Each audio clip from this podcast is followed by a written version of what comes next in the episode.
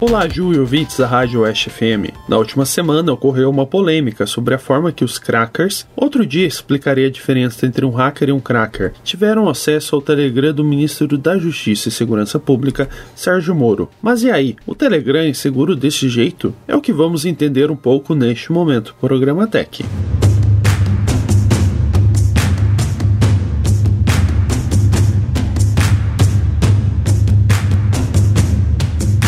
Telegram é um mensageiro assim como o conhecido WhatsApp, porém, o mesmo possui uma série de diferenças, entre elas o fato do Telegram armazenar as mensagens em nuvem, mais precisamente nos servidores do aplicativo, e que é possível acessar o aplicativo através de qualquer plataforma, seja ela smartphone, tablet ou computador, sem necessidade de ter o celular conectado à internet naquele momento. E isso é a coisa boa e ruim do aplicativo ao mesmo tempo. Mas, João Paulo, e como é feita a validação da conta Telegram quando a mesma é criada? Da mesma forma do WhatsApp para a criação da conta. Quando você informa um número de celular no qual você deseja abrir uma conta no Telegram, ou então vincular um novo dispositivo à conta, ele primeiramente envia uma mensagem de texto para o número informado e logo após um tempo, mais precisamente dois minutos, o aplicativo permite que o código seja enviado através de ligação telefônica, onde é possível ouvir o código. Certo, mas e o caso da invasão do Telegram do ministro? Eles utilizaram exatamente disso para ter acesso ao Telegram do Sérgio Moro, tentar efetuar o vínculo do telefone ao novo dispositivo.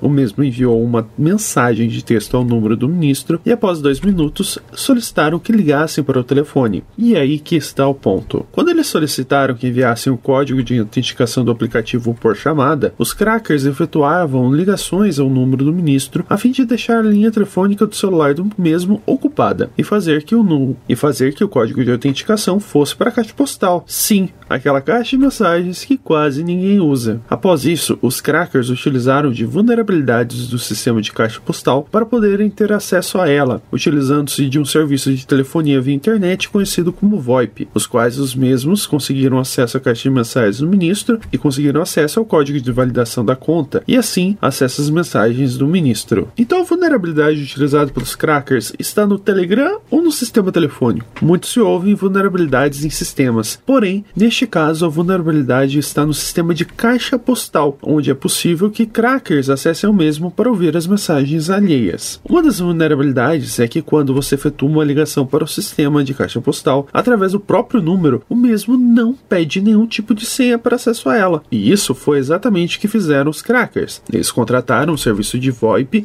onde configurar mesmo para se identificar como o mesmo número do celular do ministro e efetuaram a ligação para o sistema, onde conseguiram acesso às ligações lá armazenadas. Não tem jeito de ao menos tentar barrar esse problema? Sim, no Telegram e também no WhatsApp é possível configurar a verificação em duas etapas, onde além do código de autenticação, é necessário formar uma senha que você define para ter acesso às contas. No Telegram é possível acessar esta função através do menu Configurações, Privacidade e Segurança, verificação em duas etapas.